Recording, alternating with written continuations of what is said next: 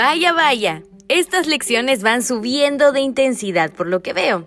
Si no me crees, lee detenidamente cada versículo de este capítulo. Uf, que alguien traiga agua para el fuego.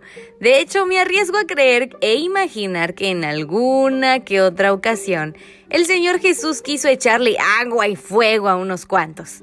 Y es que qué bárbaros de veras, como los del capítulo de hoy, se volaron la barda. ¿Y podemos divorciarnos? le preguntaron. ¡Ja! Fuego a sus túnicas, señor. Qué bueno que él no era así. Él, en cambio, contestó de una manera tan sabia y humilde que no quería dejar de mencionarla. Mateo 19, versículo 8 dice, El divorcio fue una concesión ante la dureza del corazón de ustedes. ¿Cómo, cómo, cómo, cómo, cómo, cómo? Leamos de nuevo. El divorcio fue una concesión ante la dureza del corazón de ustedes. Esto me impacta y me hace preguntarme cuántas veces Dios nos ha dado lo que pedimos únicamente por la dureza de nuestro corazón. ¡Qué heavy!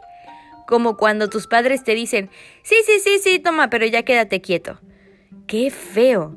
¡Qué feo que por la actitud errónea y dura de nuestro corazón Dios no pueda enseñarnos correctamente a vivir como Él lo ha planeado para cada uno de nosotros.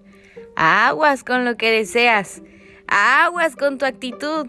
No vaya a ser que después tú te conviertas en el director del club de los duritos de corazón. Aguas, amiguito. Acuérdate que vivimos para Él, no Él para nosotros. No es un genio ni mucho menos una lámpara mágica. Él es el Rey del cielo y la tierra, nada más y nada menos.